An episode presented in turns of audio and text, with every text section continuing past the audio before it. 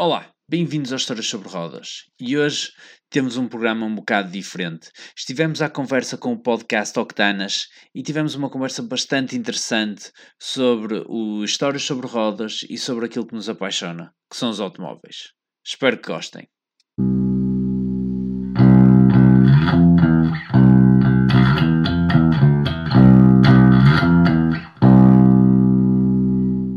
Boas maltas, sejam muito bem-vindos ao 14 episódio do podcast Octanas.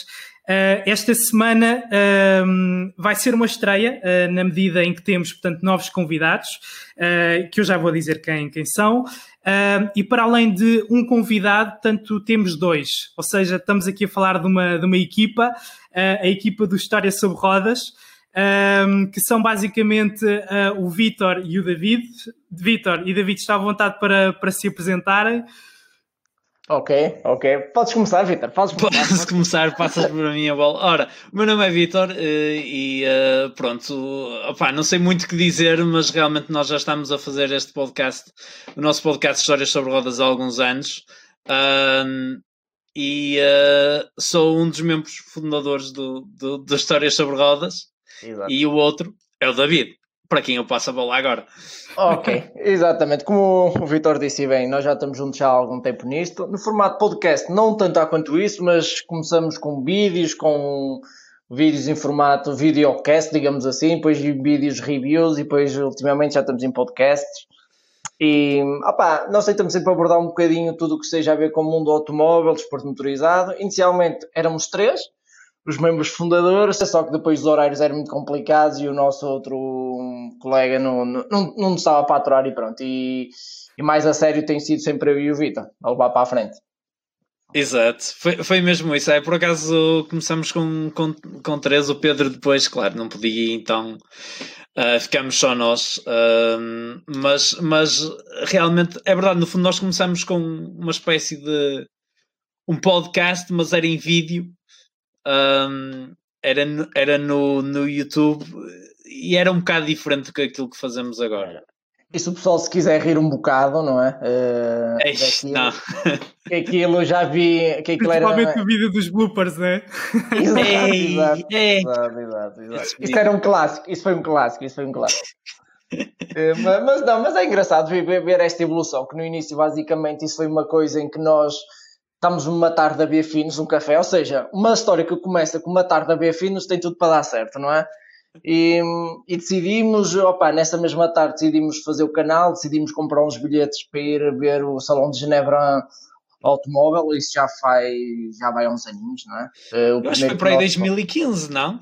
Possivelmente, possivelmente. Ou seja, nessa tarde decidimos, opa, vamos a Genebra, vamos fazer um canal. Realmente foi mesmo isso, foi, uh, decidimos criar uh, criar aquilo pá, como, quase como uma conversa de café. A nossa ideia era trazer as nossas conversas sobre carros e trazer assuntos de carros e falar sobre carros, trazer para, para, para, para a internet e opa, na altura foi o YouTube foi a plataforma foi a plataforma escolhida uh, porque na altura o podcast estava pá, quase não havia nada a nível de podcast um, e então o que é que nós pensamos? Bom, podcast, isto está um bocado morto, porque é curioso que o podcast teve um, um teve alguma saída há muitos anos atrás, para que há 10 anos atrás, uh, e depois desapareceu do mapa e ultimamente tem vindo a ressurgir. Yeah. E uh, o que é interessante. e nós, dois anos para cá, é verdade. É. E nós na altura pensámos, bom, isto do podcast, isto podcast, isto agora quase não existe. O pessoal que fazia podcast está a fazê-los no YouTube vamos fazer no YouTube. Uhum. Porque a nossa ideia nem era ter vídeo ao início, yeah. a nossa ideia yeah. era só ter áudio, mas yeah. claro, pá, com, é, era, era ao início parecia-nos estranho ter só o áudio no YouTube, uma plataforma uhum. que é de vídeo, vamos ter lá só áudio. E então decidimos avançar para o vídeo. Yeah. Antes de, de avançarem, Vitor e, e, David, eu sim, queria sim. só um, agradecer-vos desde já uh, o facto de terem aceito o, o convite da, da, minha parte para gravarmos aqui um episódio um, e dizer também que o convite surgiu basicamente uh, porque eu estava a pensar em lançar um, um podcast. Um, relacionado com, com o mundo automóvel, desporto motorizado, um, e pronto, obviamente procurei uh, saber o que é que já poderia haver. E encontrei uh, estes dois marmanjos uh, foram impecáveis. Uh, eu basicamente contactei-os para também perceber um bocadinho como é que as coisas iriam funcionar uh, e também serviram um pouco para, para perceber aquilo que, que já estava, que já estava a ser feito. Um, e desde o início gostei muito da, da dinâmica que, que, vocês, que vocês têm, do, do assunto que, que vocês normalmente trazem. Um, e, e, basicamente contactei-vos para, para saber mais ou menos como é que a coisa funcionava e tudo mais. Vocês foram, foram impecáveis. E eu, pronto, pensei que, que seria também interessante trazer-vos uh, ao meu podcast, falarmos também um bocadinho, pá, como forma de, de, agradecimento também pelo facto de vocês terem contribuído um bocado para, para o surgimento do, do podcast Octanas. Um, Portanto, voltando aqui também um bocadinho à, à conversa um, que, que, vocês estavam uh, a referir sobre o início do, do História sobre Rodas, um, sentem que, que, de certa forma, uh, vocês vieram colmatar aqui, portanto, uma, uma ausência, que seria um podcast português uh, relacionado com, com, automóveis, coisa que, pronto, quando vocês iniciaram não, não existia, não é? Uh, sim, Opa, antes de mais, um, agradeço, agradeço essas palavras. Um, Lembro-me que na altura em que o Vitor, por acaso, até foi ele na altura que falou mais, mais contigo em relação a dar assim umas dicas, o que é que se podia fazer, o que é que não se podia fazer, ele por acaso ia falando comigo. Uh, agora, em relação a nós, nós realmente quando, quando, quando começamos foi curioso que éramos, opa, a nível, a nível nacional não havia muita coisa, é verdade, mas nunca tivemos aspirações, olha, vamos, vamos tentar, vamos tentar, opa, fazer uma coisa diferente, vamos tentar opa, fazer, fazer vida disto ou qualquer coisa do género. Nós realmente, nós sempre temos um objetivo. Enquanto a gente gostar de fazer isto e, e tiver paciência para saturar uns aos outros, na, na altura éramos três, agora, agora, agora é, enquanto eu tiver paciência para aturar o Vitor, coisa que já tive mais, é verdade, também sei que ele já tem mais paciência.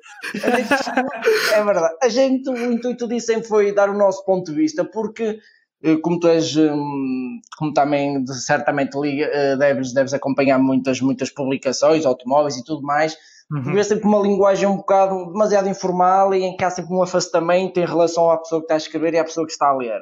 Eu acho que, uhum. Começou-se a cair um bocadinho no ridículo de, às vezes, haver reviews em que nada mais, nada menos é do que as pessoas estarem a ler a ficha técnica de um carro. Sim. Uh, e nunca dão aquele, aquele lado mais pessoal, aquele lado mais mais uh, criativo, não é? Exa exatamente, e parece que as pessoas às vezes têm medo de criticar quando realmente não é, não é assim tão bom quanto isso. Parece que estão sempre naquela, oh, e tal, não sei o quê. E, e, como a gente não tem qualquer pretensão, não estamos ligados a nada, opa, podemos dizer aquilo que bem nos apetece. Às vezes podemos dizer muitas evaporadas, não é? Opa, é, é a opinião de cada um, de, de quem ouve. Mas acho que esse foi o principal objetivo, foi a gente divertir-se em primeiro lugar e dizer aquilo que realmente pensa. Claro, sem dúvida que sim. E como é que vocês se conheceram? Não foi naquela tarde das, das cervejas? Não, não, não. Não, não, não. Não, não eu, já, eu, já, nem me lembro quando é que conheci David, mas, acho que, mas foi através do, do Pedro, do, do outro membro original ah, do, ok. do, do Histórias. Pedro Casamenteiro. quase, quase, quase. por, acaso, por acaso foi, atra, foi através dele e. Um, e na altura, opá, nós íamos muitas vezes, estávamos muitas vezes juntos no café a beber fins. Uhum. Pá, e claro, lá está, foi aí que surgiu a ideia. Estávamos sempre a falar de carros, aliás. As pessoas à, no, à nossa volta queixavam-se mesmo disso, nós passávamos a vida a falar de carros e não tínhamos outro assunto a não ser carros e mulheres yeah. às vezes, mas pronto. Yeah, para tu veres as, próprias, as nossas próprias amigas diziam, vocês nem falam de raparigas, que gajos vocês são? yeah, era um bocado assim. Yeah, yeah, yeah mas, mas é, e, e, então foi, foi um bocado por aí. Então nós pensamos, estamos sempre a falar de carros. Pronto. E eu acho que, completando aqui um bocadinho o que o David estava a dizer, realmente é verdade. A nossa ideia sempre foi fazermos isto não para nós, mas como se fosse para nós. Enquanto, opa, fazermos algo que gostássemos também de fazer e também de ouvir. Um, não é que eu gosto muito de ouvir as nossas vozes, especialmente eu porque tenho que editar o áudio. É estranho, yeah. e tenho que ouvir aquilo em loop. Yeah, um, yeah, yeah. Especialmente quando é os vídeos que leva bastante edição e, uh, e tenho que passar horas a ouvir a voz do David. acredita que não é fácil. Não é fácil, não é fácil, não é fácil. mas, uh, mas, mas lá está, uma pessoa diverte-se a fazer isto. E, me, e mesmo eu acho que quando passamos um bocadinho para a questão das, das reviews dos carros, eu, acho que tudo começou por também havia. No, nós chegámos a um dilema. Nós chamávamos histórias sobre rodas, uhum. mas estávamos parados, não, não, não, não, não tínhamos carros, por assim uhum. dizer. Éramos okay. nós sentados num estúdio improvisado uhum. e o programa não era sobre rodas. Até que decidimos fazer um, um programa com, com os três dentro do, do carro. E um, isso foi uma questão curiosa porque fizemos o nosso primeiro histórias literalmente sobre rodas na altura. Uhum. Na altura foi com o 405 MI16. Foi, uh, foi logo em grande, né? Foi. Não, por, não foi numa roda qualquer. Não foi numa roda qualquer. Não, foi, foi no meu carro. Eu, eu tinha comprado o carro há algum tempo e ele estava a sair do mecânico, ainda com alguns problemas, mas, uh, mas decidimos, opá, vamos fazer aqui no carro porque tem que ser uh, tem que ser uma, temos que fazer uma coisa diferente. Uhum. E, um, e depois daí começou a surgir a ideia: pá, e se fizéssemos isto sempre de carro? Claro que estar a fazer nos nossos carros não é fácil. Claro. E, um, e então surgiu a ideia de começarmos a contactar as marcas para pedir carros, basicamente. E, uh, uhum. E então e foi, as nossas. Foi uma aceitação rápida por parte das marcas? Levou algum tempo? É, não, é um processo, não, não, é um processo difícil e moroso, não é? Especialmente para quem está no Norte. Porque okay. os parques de imprensa são todos em Lisboa. Todos. Okay.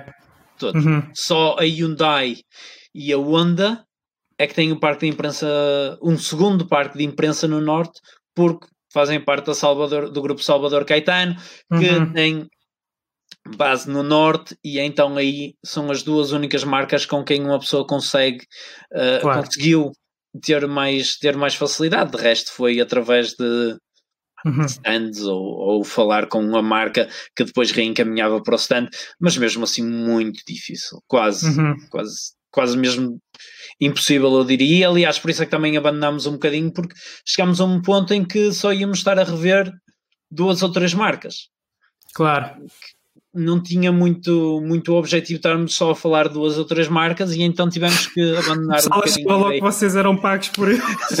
exatamente, exatamente. Que eram patrocinados, sabes o que é que vai dizer isto? Ainda por cima, nós às vezes dessas poucas marcas que nos emprestavam os carros, digamos assim, também não falámos tão bem quanto isso, senão as pessoas dizem, opa, não é?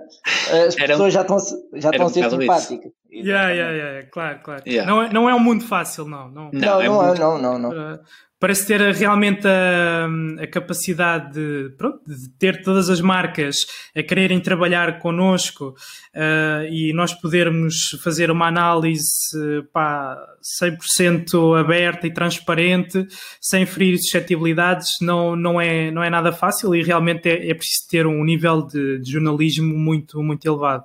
E que em Portugal não é fácil não estamos a falar de, de, outros países lá fora em que, pronto, em que o jornalismo automóvel, há muitos anos, cá com o aparecimento até do Top Gear, começou a, a notar-se muito diferente do que era aquilo by the book, não é? Quer dizer, eles dizem aquilo que querem e bem lhes apetece e as marcas no ano seguinte estão lá claro, um, claro. a mostrar, temos aqui este carro, pá, está melhor, experimentem, vejam, sintam as melhorias quer dizer, é, é outro mundo completamente diferente. Sim, sim. E só, só uma pessoa, só nessas, digamos, alturas, quando começamos a trabalhar assim mais de perto com, com o setor automóvel, digamos, é que percebemos que o nosso piso é tão pequenino, ou seja, é meia dúzia de carros em Lisboa, nós somos um piso pequeno a nível eh, territorial, mas completamente dividido. Se estás no sul, se estás em Lisboa, propriamente dito, ainda te safas. Se estás fora de Lisboa, é, tá, estás lixado. E depois realmente é um, é um mercado muito pequeno em relação à Europa, já nem falamos do resto do mundo, porque os carros, mesmo, mesmo foi, foi curioso, que muitas vezes eu e o Vitor trocamos mails e as, as próprias publicações de automóveis estavam à espera dos carros de um dos outros. Ok, uhum. olha, agora para a semana vai, vai, para esta revista, depois para a semana seguinte vai para aquela edição online. Ou seja, o, o, o, parque, o parque automóvel de imprensa em Portugal é mesmo relativamente pequeno. É curioso, que eu comecei a prestar até um pouco mais atenção nisso, que se uma pessoa vai ver tipo os testes nas revistas e tudo mais, as matrículas do carro está são sempre, é sempre o mesmo. Yeah. É sempre o mesmo carro, ou seja, aquele carro anda um ano a rodar as publicações todas, por isso é que o pessoal tem que estar sempre à espera do carro e, e é complicado, e é complicado. E tanto fora de Lisboa, pior é. Sim, sim, sim, sim, sim. Acredito, acredito perfeitamente. Uh, o, o, nome Histórias uh, sobre, sobre Rodas uh, surge de uma forma natural, foi muito pensado, havia muitos nomes em cima da mesa. Recordam-se um bocadinho desse, desse processo, de como é que, de como é que surgiu o nome? Opa, isso, isso foi no Natal fatídica tarde, não é? De, dos finos. Ah, Opa, foi não... tudo! Tarde, então. não, aquilo, aquilo há dois pontos na, na, nossa vida. Antes dessa tarde, depois dessa tarde. ok. Mas, não, mas convém dizer que nós tínhamos do próprio pé do café, ok? Se nós só ouvem falar em fins, em fins, não, nós Opa, eu, eu agora aqui vou, vou, aproveitar que também tenho que agradecer o Vitor, porque é verdade. Uh, o Vitor é a parte, a parte de edição, a parte de trabalhar os vídeos, o som, é muito com ele. E eu às vezes em tom de brincadeira faço sempre esta analogia. Ó oh, Vitor, eu sou o Steve Jobs disto, tu és o, o, o Ozniak, tu é que tenho o crédito, sou a cara bonita, tu é que trabalhas, Mas... E, no, e no fundo o, muito, muito do conceito também, e, e David não falaste isso, mas eu, eu, foi também o, o, David, um bocado a ideia, foi, foi um bocado dele a, a, ideia de. O nome já não me lembro quem foi. Eu acho que também fui eu, salvo eu, porque eu, eu acho que foi, foi, porque no início foi uma inteligência minha nos primeiros, nos primeiros vídeos que a gente fez, em que, em que disse: Ó oh, oh, oh, Vitor, tu nos créditos tens que pôr ideia original ou conceito original do David Costa. Só estás a ver? Não vai não dar em nada e exato, exato, exato, exatamente, exato. Não, mas acho que foi a ideia, a ideia e o conceito foi minha, mas realmente o trabalho duro e muitas vezes o trabalho de falar com as marcas, o trabalho de, de procurar novos carros é o Vitor. Eu, por acaso, tenho que reconhecer, custa-me estar aqui a elogiá-lo, mas pronto, tem que ser, tem que ser. Fica aqui, fica aqui o meu elogio, um bocado, um bocado, um bocado arrancado a ferros, mas é verdade. Mas, okay. uh, mas pelo menos vá. Queres dizer alguma coisa? Não, não realmente, realmente eu, dou, eu dou-lhe o mérito de ter, de ter o nome e ter alguma parte na, na ideia. Não lhe dou o crédito da ideia toda. O quê? Mas... Oh, uh, não, mas sim, mas é, é, realmente o trabalho de falar com as marcas foi na altura, depois, ultimamente deixamos, abandonei completamente essa, essa ideia de tentar falar com as marcas. Uhum. Um, no início do ano ainda tentei com mais uma marca, mas ou não se recebe resposta ou simplesmente okay. a resposta ah, e tal, não há hipótese para levar o carro okay. para o norte ou qualquer coisa. Claro. Um, mas realmente toda a edição, todo, todo o podcast, todo um, a parte do, do vídeo, do, das próprias imagens, Photoshop, criar e tudo, tem, tem sido tudo eu. Um, claro que lá está, isso também faz com que aumentando a minha carga de trabalho, lá está, nós temos é, os nossos trabalhos, isto, isto é um hobby para nós, um, fica mais complicado às vezes produzirmos conteúdo e isso prejudica-nos bastante a nível de, hum, porque hoje em dia é tudo baseado nos, no, no marketing digital, chamemos assim, nos uhum. mídia, nos uh, eh, SEOs e, e, e, essa história toda de, de, de motores de, de, pesquisa e tal, e, e de, tentar manter sempre bastante presença nas, nas redes sociais uhum. e pá, sinceramente nós não temos tempo para isso. Exato, e então, estás a chegar a um ponto muito importante. É verdade. Fica muito complicado porque nós, nós não temos tempo para isso, nós não temos tempo para gastar um, que é, duas, três, que seja quatro horas por dia em, uh, em, em redes sociais. Pá, não, não temos, não temos essa hipótese. E uhum. então acabamos por, por perder bastante uh, por causa disso e a nossa presença. Basta ver que os nossos posts no Instagram basicamente é quando lançamos um podcast e lançamos a capa e. Uhum. Yeah. Fazemos é, um é, stories. Aquilo que tu estás a dizer, um, eu apesar de, de, ter pronto, começado há pouquíssimo tempo, no final do, do ano passado, uh, já consigo sentir isso. E, e tu, tu, percebes, percebes isso mais, mais do que ninguém, vocês percebem isso, que é para as coisas realmente andarem para a frente, uma pessoa quase que tem que abdicar de tudo o resto, e estamos a falar de, de trabalho profissional, porque ao fim e ao cabo, quer dizer, todos nós, quando criamos estes projetos, temos intenções de, eventualmente chegar com o projeto a algum lado. E eu também já vos vou colocar essa questão. Mas sinto que se tu não, não, não trabalhas uh, a parte das redes sociais, se tu não trabalhas a parte de um, de um conteúdo uh, que, que é colocado todas as semanas ou todos os dias, ou seja, se tu não mostras realmente que, que existes e que estás presente, é muito difícil conseguir chegar a algum lado com duas, três horas, nem que fosse por, por dia. É, é, tens de dedicar uh, a tempo inteiro. E, e, obviamente que para uma pessoa que está a começar um projeto destes, pá, é muito difícil abdicar de tudo o resto, não é? É complicado. Como, como se diz em bom português, quem não aparece é esquecido. E mais do que nunca, que há tanta, há tanta coisa a aparecer de. Exatamente. Ainda, ainda esses dias estava a ver um vídeo qualquer no YouTube e apareceu-me logo um novo canal, uh, um novo canal de, um rapaz português, que agora por acaso já não me recordo o nome, mas já com uma data de vídeos, mas também vi que ele apareceu há coisa de meia dúzia de meses, ou seja, está sempre uma nova onda, seja de, de, podcast, seja de novos canais de YouTube. E claro, e quem não aparece, quem, quem não tenta ser relevante, fica para trás. E nós temos noção disso, como disseste no início da conversa, nós até fomos dos primeiros a nível nacional a tentar fazer assim uma coisa a nível, a nível assim de carros e falar de sim, carros. Sim, que eu tenha e... conhecimento a nível de podcast, sem, sem dúvida, sim. Sim, e, e, temos noção que se calhar perdemos um bocadinho dessa, desse ímpeto que tínhamos por, por causa uhum. disso mesmo, porque não temos disponibilidade. Uh, não, não temos disponibilidade que, que requer, requer muito trabalho e sobretudo tempo tempo que, como tu dizes claro. bem, não é fácil. Sim, sim. Não é fácil. sim, sim, é verdade. E, e, é engraçado que quando tu começas um projeto, uh, parece que tu tens uma aceitação uh, relativamente rápida. Mas sim, depois, se tu não, não consegues, por algum motivo, profissional ou que seja, uh, alimentar esse, esse ímpeto, como tu disseste, rapidamente cais uh, e depois é muito difícil voltares a, a conseguir ter, ter aquele ritmo. Até podes ter bom material, Uh, mas se esse material não for contínuo, se tu não tiveres uh, aquela pontualidade, é muito, muito complicado de, de, conseguir. Principalmente, pronto, tendo em conta que todos os dias aparecem projetos diferentes. Uh, há muitas pessoas que já trabalhavam no YouTube, como eu estava a falar com o Vitor off the record, que estão agora a passar para, para os podcasts, sim, sim. que já levam depois uma bagagem de, de seguidores muito, muito maior. Claro. claro. que eles também tiveram que, pronto, o seu tempo e obviamente que tiveram o seu trabalho para, para chegar a esse ponto. Mas é difícil pá, tu conseguires uh, quando tens que, pronto, que abdicar de coisas que, que às vezes não, não consegues mesmo.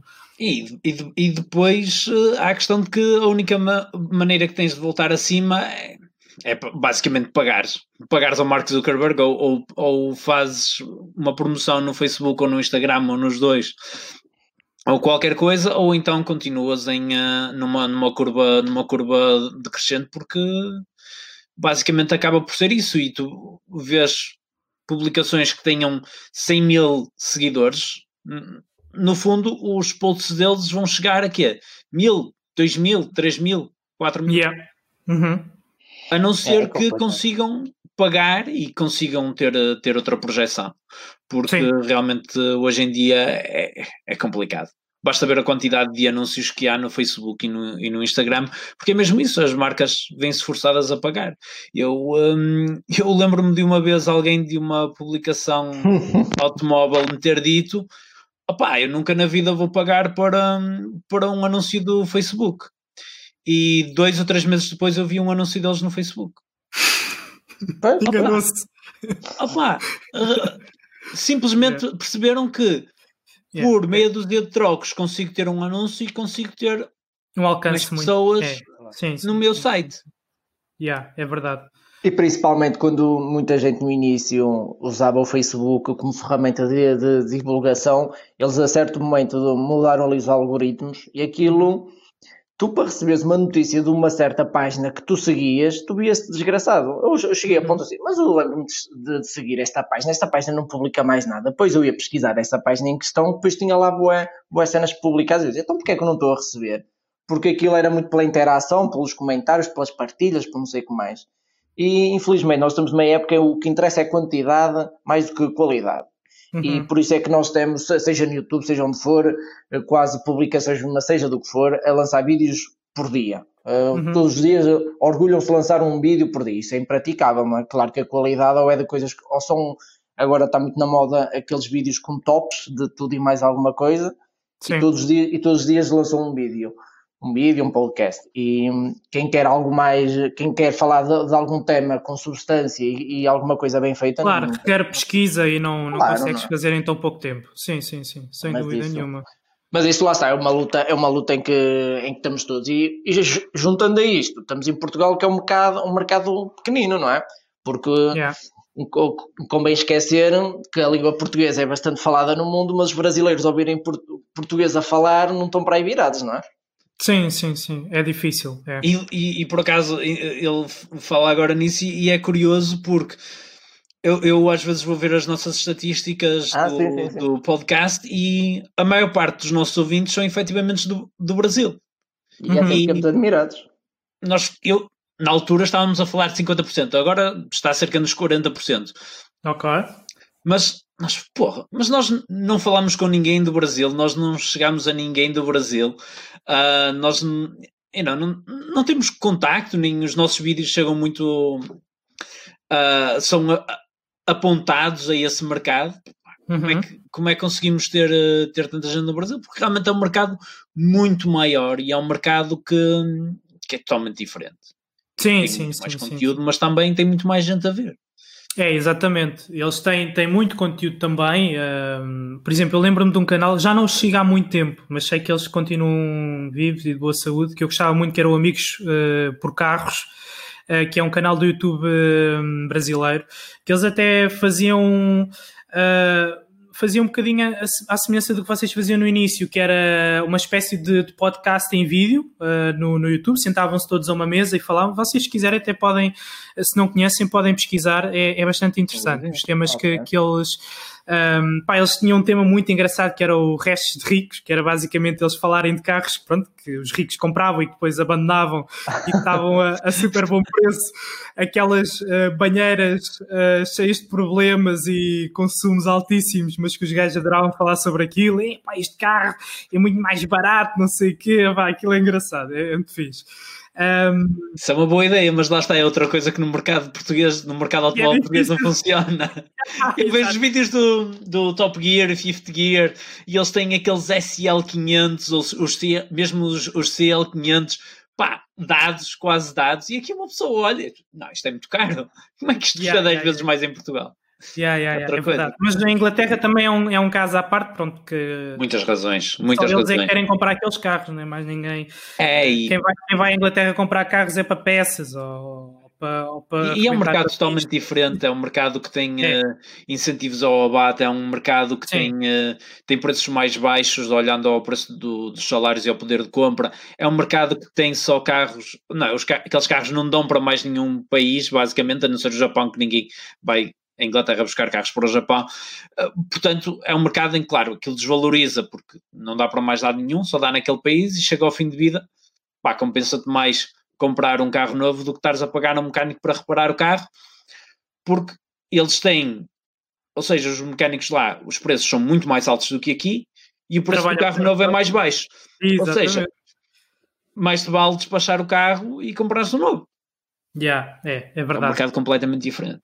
Sim, sim, sim. Eles têm uma. Têm uma aliás, se, se formos olhar para, para a idade média do, do mercado automóvel em Portugal comparado com, com a Inglaterra, por exemplo, não tem nada a ver. Nada a ver. Não tem nada a ver. Nada a ver. Sim, sim, sim. Pá, eu, eu por acaso, a coisa de um, olha, já nem me lembro um ano, o que é que foi, estive na Escócia, epá, e, e não se vê em carros velhos, meu. Se vê, tu vais na rua, o carro mais antigo que, que tu vês é, sei lá, do ano pai 2007 ou 2008. Ah, é. Estás a ver? Uh, depois mais antigos são clássicos, pronto. É. Vais tendo uns fóruns antigos que aparecem um ou outro, mas é raro. É muito raro, é muito raro. No, aqui nós temos muitos carros, uh, e depois é assim, é, é, carros que são utilizados no dia a dia, não são aqueles carros que, que são utilizados ao fim de semana, como, como pré-clássicos, ou assim, não. São, não, não, não. São carros de trabalho. Exatamente, carros de trabalho dos anos 90, 96, 97, 98, desses anos, até mais antigos, Uh, e lá simplesmente não, era dos anos 2005, 2006 para a frente. É mais, outra, mais para trás é já, não, para eles já não existe. É, é totalmente é outra diferente. realidade. É. Desculpa, mas eu interrompi-te, estavas a falar do canal brasileiro que falava desse. Sim, sim, sim. Ah, pá, pronto, basicamente é isso. Vocês vão de ver esse, esse, esse canal, é o Amigos por Carros. É pá, e eles têm, têm temas muito, muito interessantes, uh, nomeadamente as tertúlias que, que, que eles fazem. Um, pá, e os temas que, que, são, que são mais, mais porreiros, que, que eles sempre lançaram, montes deles, eram os restos de ricos. Aquilo é muito engraçado. Um bocado, pronto, um, baseado, obviamente, no mercado brasileiro, não é? Claro. Uh, mas eles um, falam sempre de alguns modelos que nós também temos cá, de M3 e por aí fora, alguns carros que, que eles lá conseguem um, encontrar. Uh, que obviamente os carros lá também são muito caros uh, no, no, no, Brasil. portanto, às vezes um carro super normal do Brasil custa o mesmo que, que um resto rico, pá, com uma potência já muito porreira e totalmente mais, mais desportivo, uma coisa totalmente diferente. Mas os carros, efetivamente, no Brasil são, são, são caros, por isso eles também gostam de fazer essa comparação. Uh, e, e, no nosso caso também acaba por, por se passar um pouco isso, não é? Um, também temos, uh, portanto, carros que, clássicos ou pré-clássicos que estão a preços uh, equiparados com, com carros novos. Sim, São... sim. É uma coisa que, que a gente até tem por hábito fazer. Opa, andamos sempre no LX, no stand virtual, e, e eu e o Vitor andamos sempre a, a, a, ver, a ver carros. Opa, nós, nós temos uma altura que é, olha, hoje vou ver M3. De, assim uma panca qualquer. Depois, olha, vou ver... Opa, vou ver um, um SLK porque esses dias... Uh -huh. Vias na estrada viam na yeah. estrada onde a estava. Yeah, yeah, Até vou ver. E realmente o mercado dos usados em Portugal às vezes é ridículo, porque são preços proibitivos e ou realmente encontras um, uma pessoa que está muito aflita e precisa de dinheiro e faz uma, um negócio com ele. Agora, se te metes em stands e tudo mais, e se queres um carro é de, uma, de uma gama um bocadinho melhor, é muito, é muito complicado. São preços muito, muito, muito, muito complicados. Mas pronto, é, é, a, nossa, é a nossa realidade. Mas, yeah. Mas Olha, eu, por acaso, uh, houve um episódio que, que gravei com, com um colecionador, pode-se assim uhum. dizer, que foi, acho que foi o quarto episódio com o Rui Freitas, uh, e ele disse-me na altura uh, que os melhores negócios não estão na internet. Ah, estão, estão ao fundo da, da rua, ao virar da esquina, uh, pá, na internet, porque na internet aquilo funciona da seguinte forma, vocês sabem, ah, está uh, um gajo que pôs um carro igual ao meu a 5 mil euros, epá, o meu está melhor do que o dele, eu vou pôr a 5,5 ou 6, na hipótese. E é assim que os preços escalam, porque se tu tens uma base de, de, de preço para um determinado modelo que está alta, epá, tu sabendo que tens um carro em melhores condições do que aquele que está na internet, não vais colocar mais barato, né? Claro, vais querer claro. ganhar dinheiro com ele. Epá, e depois vais, vais pôr a 6 mil e nem vendes a 6 mil, nem ele de 5 mil vai vender. E, e, o mercado, e, fica, e o mercado fica inflacionado e Exatamente. Pois, pois. Sim, sim, acredito. Mas também, uh, há, também acontece isso. Mas, por exemplo, tu tem um caso que aconteceu comigo, não sei se te recordas, Vitor, quando andei com ideias de comprar um BMW, um Série 5 E28. Ah, sim. Um E28. Uh, opa, eu para já adoro as linhas daquele carro. Acho, acho que é um carro, é um típico BMW dos anos 70, anos 80, adoro, adoro. E, yeah. e conheci, e, e no meu antigo trabalho, onde eu trabalhava em Bragança, eu costumava ir a umas bombas de combustível, ver um cafezinho à hora do almoço e, e via muitas vezes esse carro lá E eu depois até falei lá com, com a menina lá do, da bomba de combustível, e eu este carro é mesmo porreiro, não sei o quê. E ela, eu conheço o senhor, não sei o que mais, e pronto, e lá, e lá, lá trocamos contacto, fui falar com o homem, não sei o que mais. Depois, entretanto, deixei de aparecer. Aliás, entretanto, antes até de falar com ele, deixei do carro aparecer. Por isso é que eu até comentei com lá com a senhora: então, o tal carro que eu gostava tanto, o gajo não tem andado com ele. Ah pá, ouvi dizer que ele quer vendê-lo. Eu, ai sim, então arranjo-me o contacto, não sei o que mais. Falei com, falei com o homem e o carro. Primeiro não estava em muito bom estado, já tinha ali zonas de ferrugem um bocado, um bocado, um bocado mais. O motor tinha, tinha que ser trocado. E ele mesmo assim estava a pedir 4 mil euros pelo carro. Peço. Opa, ou seja, no motor não estava bom, estava, estava com graves problemas de ferrugem, mas na cabeça dele, e opa, mas isto é um BMW, o gajo tinha trazido da Alemanha, que o gajo era meio alemão, que eu não percebia metade do que ele dizia, o gajo, o gajo isto aqui, mas eu fui buscar lá, não sei o quê, só sei foi este meu carro, nunca teve outro dono, isto é um, um futuro clássico, assim, pois é um futuro clássico, mas precisa do motor. Tem zonas, precisa do motor, tem zonas que aquilo tem mais ferrugem que sei lá bem o quê, só faço uma curva esgalhada, vejo a roda traseira a passar por mim. Você, e, opa, mas 4 mil euros, sabes como é, sabes? Eu acho que as pessoas também começam a ficar um bocado com, com a ilusão de que tudo o que tem mais de 30 anos, e for de uma, de uma marca de um bocadinho com, uhum. prestígio, é, é um clássico instantâneo. As pessoas começam logo a pedir ali exorbitâncias pelo, pelo carro, porque o carro, ou ainda ele disse, opá, dou 2500, ainda vou, porque, depois eu tentei me informar, ainda para mais era, não era a gasolina, era, era a gasóleo, o okay. carro. Ou seja, só isso já os valorizava um bocado, porque aqueles VMWs claro, da, daquela época são valorizados se for meter gasolina. Exato. Ainda me informei um bocado só para arranjar o motor e ficar minimamente e minimamente em bom estado, aquilo eram mais 2 mil euros. Precisava da junta da colaça, não sei o que, não sei o que mais. Aquilo em contas redondas, depois para arranjar os problemas de ferrugem, ou seja, o carro, comprar o carro, se eu comprasse por 2 mil ou 2.500, arranjar o motor, arranjar os problemas de ferrugem, ia para os 5 mil e tal euros. Yeah. E eu, mesmo assim o homem, ai não, não, não, opá, não sei o que, olha, amigos na mesma, não é, não fiz negócio, mas eu acho que às vezes as pessoas também começam a ter a ilusão e principalmente que eu acho que isso também se deveu um bocadinho, ou quando houve esta grande crise de 2008, que as pessoas começaram a se agarrar mais aos bens e tudo inflacionou, por isso é que o ouro subiu, por isso é que começamos a ver, a ver aqueles preços exorbitantes dos carros a atingirem, porque é um bem físico as pessoas agarram-se um bocadinho a isso, opá, isto, isto não são ações, não, são, não é nada fictício, opá, isto é uma cena histórica, vai ter que valer muito dinheiro. E, e agarram-se um bocadinho a isso, quando na realidade não é bem assim, não é? Yeah. Eu por acaso gostava de saber a vossa opinião. Agora uh, tocaste aqui num ponto interessante que é todos os carros com mais de 25 ou 30 anos podem ser considerados clássicos? Na vossa opinião? Na minha não. Na minha não. Uh, aliás, uh, basta ver que um, não, não se dá um carro o, o não, certificado de interesse histórico, ainda que esses certificados tenham muita treta por aí fora, mas não se dá a um carro qualquer, não é? Um Fiat Uno, um ponto, e nós aqui há uns tempos num direto do Instagram estávamos a falar disso, um Fiat Uno 1.4 TD Quer dizer, aquilo não é um clássico, nunca não, na vida vai ser um clássico. Aquilo é uma arrastadeira e, que anda a matar golfinhos da Antártida. Não, é? aquilo tu aceleras, é uma nuvem de fumo atrás e está stock. Imagina se, se puderes o turbo debitar como toda a gente faz. Mas, claro, opa, não, não para, para mim não. Uh, porque se formos ver, não é? Por aí, quer dizer, um Clio de 2000 que não opa, pelo menos na nossa realidade não parece um carro velho. Uhum. Quer dizer, já tem 20 anos. 20 yeah. anos, parecendo que não, é muito tempo para um carro. Aqui há uns tempos dizias que 20 anos era um pré-clássico. Yeah. Os clássicos eram aos 25 e com mais de 20 era pré-clássico. Exato. Quer dizer, íamos considerar um Clio 1.5 DCI, H, dois lugares, a carrinha, uhum. um clássico. Oh, tu estás a falar de morrer no Clio, pá. então, porque não queria falar da minha ciatiniza.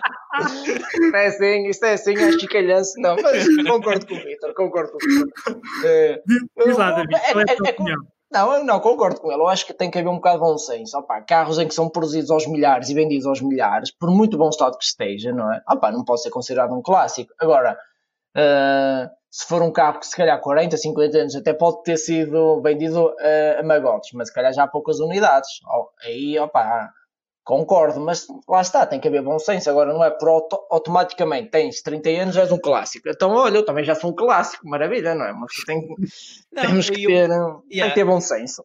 Eu ia dar o exemplo, por exemplo, do carro que falámos antes do, do, do, do meu Peugeot.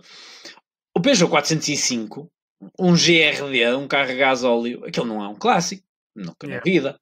Mas no caso do meu, um, o, o, MI16, estamos, ah, a falar é. de, estamos a falar de um carro que saíram poucos. Yeah. Uh, Sim, exatamente. Muitos acabaram desmantelados para, para fazer 205 uhum. e claro, é um carro que aí já tem interesse, porque estamos a falar de um carro com uma relação peso-potência muito boa. Yeah. Uma relação tem... quase, eu acho que na altura era igual ao peso potência ao Mercedes, aquele um, o, e... o, E190? O, o Cosworth, 2.3? O Cosworth. A relação peso potência não era muito diferente. Yeah. estamos a falar de um carro e que anda bem. É mais antigo. O, o 190 apareceu depois. Exato. Uh, isso já não sei. Já não sei quando é que o 190 aparece. Sei que o, o MI é de 88. Uh, então, então se calhar já havia o 190. Mas se bem que havia. os Cosworth apareceram depois. Pois. Mas são da- 90. mais ou menos da mesma altura. Sim, sim, sim, sim, sim. Não, mas o, o Mi 16, eh, o, ai, 505, não é? 405. 405, exatamente, exatamente. 505 é que é o anterior, não é? É, É, o 505 é o anterior. Tipo, tipo para comprar um STI, por acaso, na altura, um 505 STI. Ah, ainda está lá num barraco no, no meu mecânico. Um dia qualquer, quando acabar o restauro de 405, se calhar ainda me viro para esse. Depois vemos. ok. Mas estava eu a dizer que esse carro, na altura, quando saiu, ehm, tinha realmente uma relação peso-potência eh, brutal. Ah, e estamos a falar de um carro que, que tem pedigree de, de corridas, portanto, dos os 405 ah, nos anos 90 correram na- nos BTT, BTCC ah, E, o- e o- e no Dakar, o, e no Dakar também. aquela exatamente. versão especial em coupé. Do, Exatamente. ah, Esqueci-me agora o nome dele. O, o Toivonen, né? Não, acho que não era o Toivonen, que Quais? aquele depois, aquele depois até foi fazer o Pikes Peak no 405. Exato. Ah, já sei, já sei, já sei. Já, já, Falha-me agora o nome. Isto, esta Mas, memória já estou a não. ver que uma altura até. Eu lembro que uma altura até foi ao Caramulo que nós fomos, ou não, já estou a confundir. Foi ao, ao Expo Clássicos e até tinha lá figuras assim, carrinhos de brincar, figuras assim pequeninas e tinha lá esse. Esse 405 Eh, sim. do, do, Pikes, do Pikes Peak. Yeah. Pá, já não me Ah. lembro quem era. Já não me lembro. Não, é o Ari, Ari Vatanen. É o. Aribatana. exato. É, exatamente, exatamente. É o Yeah, Aribatana. Pois o, 405. o Toivonen foi, foi o, que, o que infelizmente sofreu o trágico O- acidente. Ah, no Delta S4. Não, exatamente, na altura do- dos Grupo E. Exatamente. Yeah.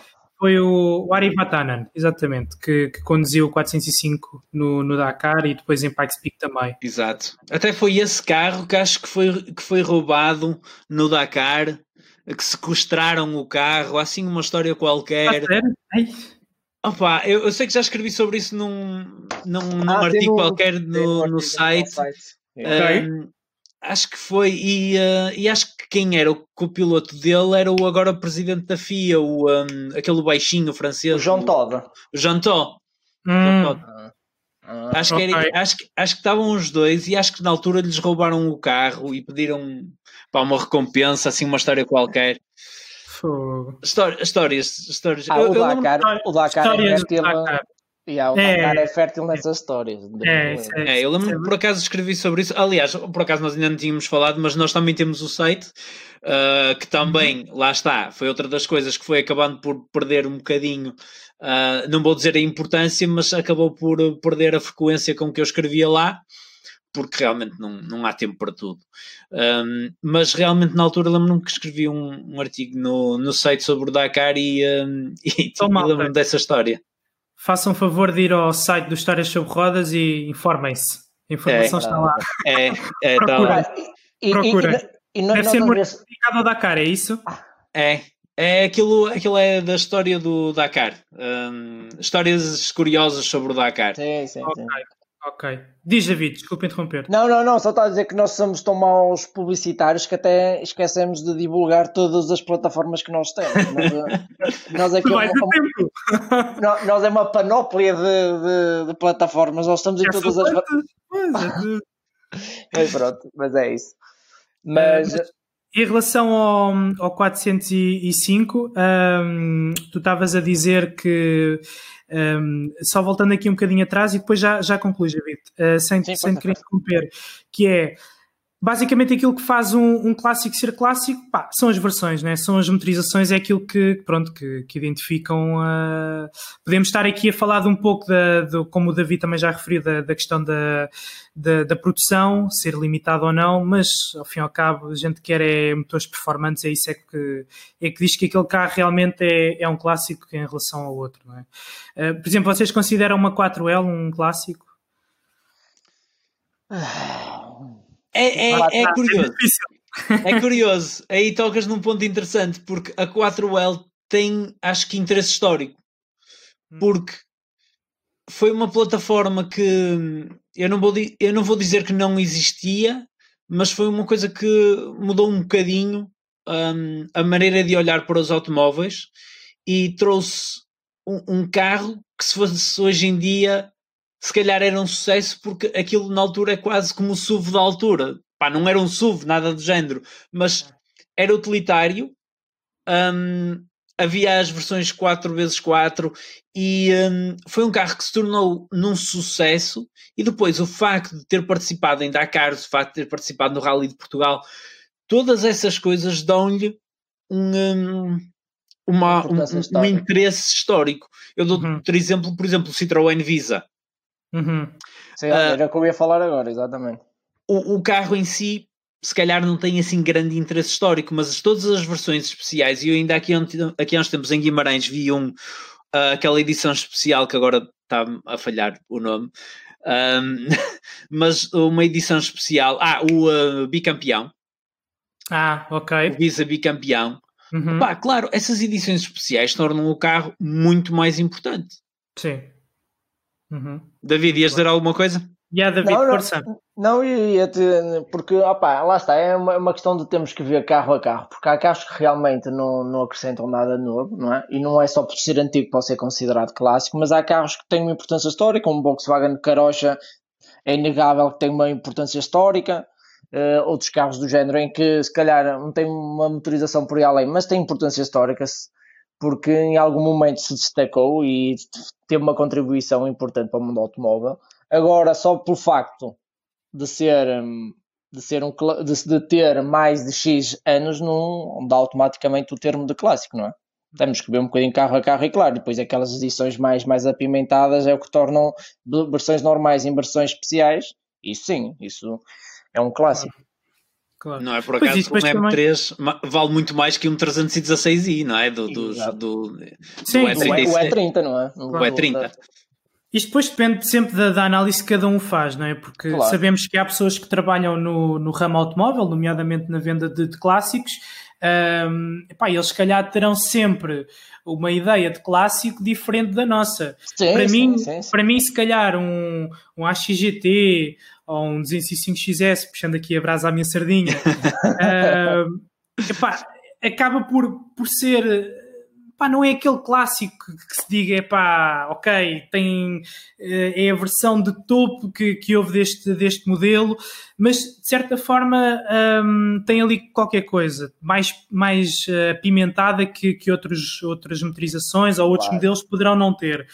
Um, mas há outras pessoas que olham para esse tipo de carros e, pá, e não colocam sequer a hipótese de, de, vir a ser um clássico, porque não é um GTI, ou não é um Rally, ou não é um Sport, ou whatever qualquer coisa. Sim, sim, é verdade. Sim, e, é verdade. E, e nós depois, até já fomos. Acho... Força, sim, sim, diz, diz, diz, diz, diz. Não, já ia dizer que fomos a. Como é que se chama? Foi à fila, acho eu, à Expo Clássicos, não foi? Uma altura? Sim, uh... quando vimos a F40. Sim, exatamente. Mas isso, isso, isso é uma história para outro podcast e não vale a pena começarmos a falar disso. Não, não, não vamos falar sobre isso. Não vale a pena. Não, mas depois é curioso, porque no mundo clássico conhece muita gente e há pessoas que valorizam um Renault 5 completamente de origem, com tudo de origem, uhum. com pouca quilometragem, para eles é um clássico. Bem, aquilo é a melhor yeah. coisa do mundo, até aquilo até pode ser um ponto zero. Depois, uh, sim, sim. há vários ramos dentro do próprio clássico e depois, uh, como tu dizes bem, às vezes está nos olhos de quem vê e principalmente daquilo que tu procuras. Porque, claro. porque eu vi muita gente a perder tempo a, a, a, a ver carros que para mim não têm interesse nenhum, a procurar peças, porque realmente gostam de ter um carro que por algum motivo foi importante nas suas vidas e querem ter o carro em um seu perfeito estado de, de como, como, como, como, tivesse sido ontem comprado num stand. E por isso é que às vezes o, o mercado dos, dos clássicos é um bocado, a nível de preços, flutua bastante porque lá está. Nem toda a gente procura o mesmo.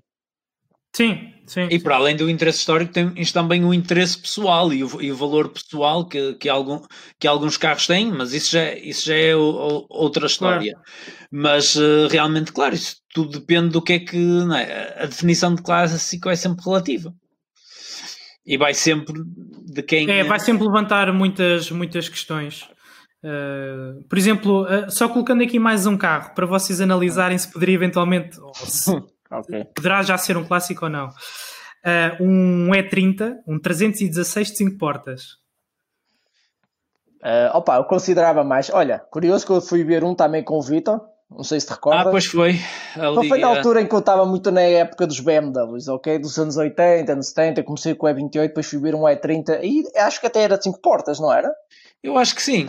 Era de 5 portas, era. Só que também aquilo já tinha um motor que não era dele. Também okay. já, está assim, já está um bocado recaixotado o carro. Já tinha uma pintura que aquilo parecia. Estás a ver aqueles portões de alumínio, assim com uma pintura por cima? Era igual. Aquilo passavas a mão, cortava-se. E estava ali assim, a partido, como todos os E30. Claro, mas isso, isso até dá, olha, isso até dá, isso até dá valor histórico ao carro, não é? E, opa, eu gosto muito e, e aliás, também não é, não é à toa se perdes um bocadinho de tempo na internet, mas lá está, vamos ter aquela questão dos preços inflacionados e eles estão todos à volta dos 4 mil, 5 mil uhum. euros. Yeah. Agora, eu de 5 portas, eu acho mais piada aos 3 portas, sou-te sincero. Eu na altura vi o de 5 portas porque uhum. não, não, não, não vi opções no 3 portas, mas o, o copié, digamos assim, o do copié acho muito mais interessante. E agora a questão é, lá está, os preços estão a ficar um bocado, um bocado, um bocado inflacionados. Agora a verdade mas, é que. Mas consideras o 5 portas um clássico uh, real ou é uma coisa forçada? Opa, eu, na minha opinião, acho que é um bocado forçado. Considero mais o Coupé porque lá está, porque acho que tem um apelo mais esportivo, é uma tem um, é um carro com, com menor pegada, é mais pequenino, mais divertido de conduzir. Agora compreendo o porquê das pessoas o considerarem, compreendo. Agora que eu pessoalmente o acho, sinceramente, não. Uhum. E tu, Vitor? É uma questão relativa. Eu, por acaso, aqui há uns tempos em conversas com o pessoal de, de, de, de clássicos, já, já há uns anos valentes, já para aí há mais de 10 anos, uh, estávamos a falar e alguém me dizia: qualquer carro que seja de 5 portas uh, não, não vai ser grande clássico. Ou uhum. não vai, nunca vai ter o mesmo valor que um 3 portas. Uhum. Um, eu acho que é relativo. No caso, eu não ia pelo número de portas, eu ia pelo facto de ser 316. Ok.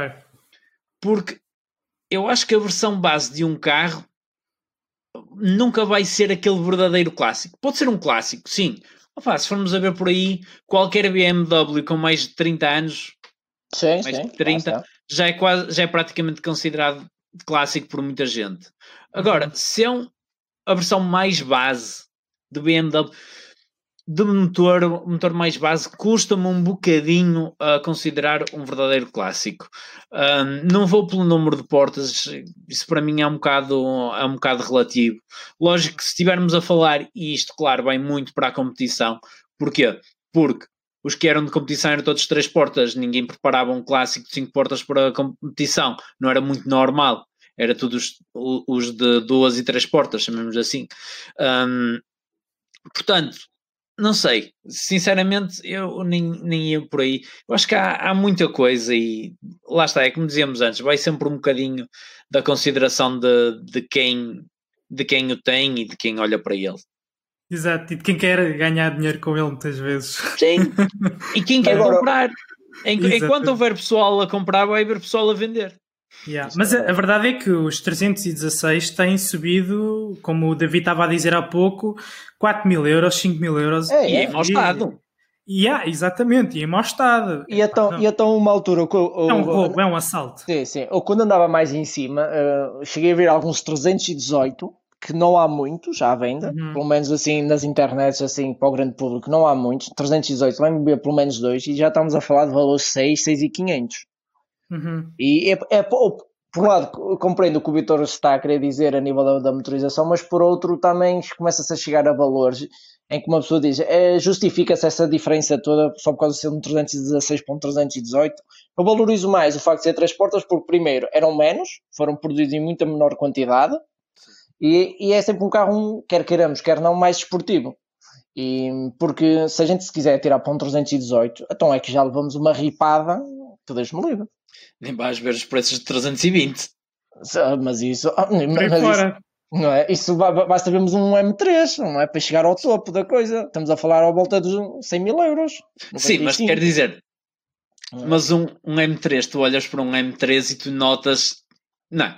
É, é, impossível tu olhares para um M3 E30 e não te apaixonares um bocadinho. Claro, mas também é impossível tu também olhares e dizeres estão aqui 100 mil euros. Há bom preço. Ah, sim, claro. yeah, yeah, yeah. Agora, Mas é que há, há um, há, há, dispara, porque, por exemplo, nós chegamos ali aos 3,25, que, que são os, os, logo abaixo do. Ah, depois ainda há ali os 3,20, né, que houve aquela versão que só houve cá em Portugal e em Itália, ah, uh, sim, que tem sim. 200 cavalos ou 192, ou o que é que é, que esses também já se vêem aí por 17, 18, 19 e 20. Só que depois uh, dispara. E depois dispara, yeah, é uma é. coisa impressionante. Aquilo dispara completamente. Yeah. O, o, M tem muita força, né? Tem, Sim, tem, tem. Olha, Qualquer é, carro é, M. Exato. E é curioso que nós, a uma altura, hum, fizemos. Até, também foi um direto. Até acho que foi o nosso primeiro direto aqui do, no Instagram. Pá, estávamos um bocado entediados aqui com essa história do Covid e, e decidimos fazer um direto. E, e, até, e, até, falamos de um tema que acho que. Um, um, poucas pessoas falam, ou, ou, ou, pelo menos nós nunca vimos assim muito um, um tema muito abordado, que é em relação a marcas e a carros muito sobrevalorizados. E até hum. que ponto um carro realmente vale, vale a fama que tem, vale o dinheiro que lhe atribui. E na altura acho que também chegamos a falar um bocadinho do E30. Uh, se não falamos lá, acho que já falamos em conversas off the record, eu e o Vitor, porque também achamos que às vezes é um bocadinho sobrevalorizado o E30 e se calhar não é aquilo, não é, não é o santo grau como toda a gente fala, não é? Mas isso Pois é, lá está. Pois depende muito. É, é, é, porque é assim, eu, mas eu também te vou dizer uma coisa: eu reconheço mais rapidamente um E30 como, como sendo um carro pá, capaz do que às vezes se vê em carros caros uh, pronto, que a mim não me dizem nada. Por exemplo, se estivermos a falar de um, um Mercedes, um 280 SL, daqueles mais antigos, banheirões, que aquilo não sim, curva sim. nada, aquilo não, pá, e andar mesmo assim pouco. Pá, vem-se por, por preços altíssimos. O carro é muito bonito, mas para mim não tem aquele valor, não, não vale aquilo. Não, nunca ia gastar dinheiro num, num carro daqueles. Porque eu tenho a certeza que epá, ia achar uma ganda seca conduzir um carro daqueles. Ah, sim. Se fosse tudo bem, numa viagem longa, epá, mas não tem, não tem, não, não, epá, a gente estamos a falar, por exemplo, de um, do BMW, ou até, por exemplo, de um, de um 190, um Cosworth ou assim, nota-se só que há ali uh, um pedigree de competição, uh, são carros com, para quem gosta de conduzir, obviamente claro. que depois há outras pessoas que vão valorizar uh, sim, sim, sim. esses carros que, que, são, que são muito mais calmos, por assim dizer, do que, do que outros. Sim. Mas, Há pessoas que valorizam, se calhar, mais o requinto, o conforto, a sofisticação. Exato. Não é? Isso Exato, não... Exatamente, exatamente, exatamente. O caso da Eu... fama dos DS? Por exemplo. Não é? yeah. Exatamente. Nós, nós Sim, em Portugal... É, outro exemplo.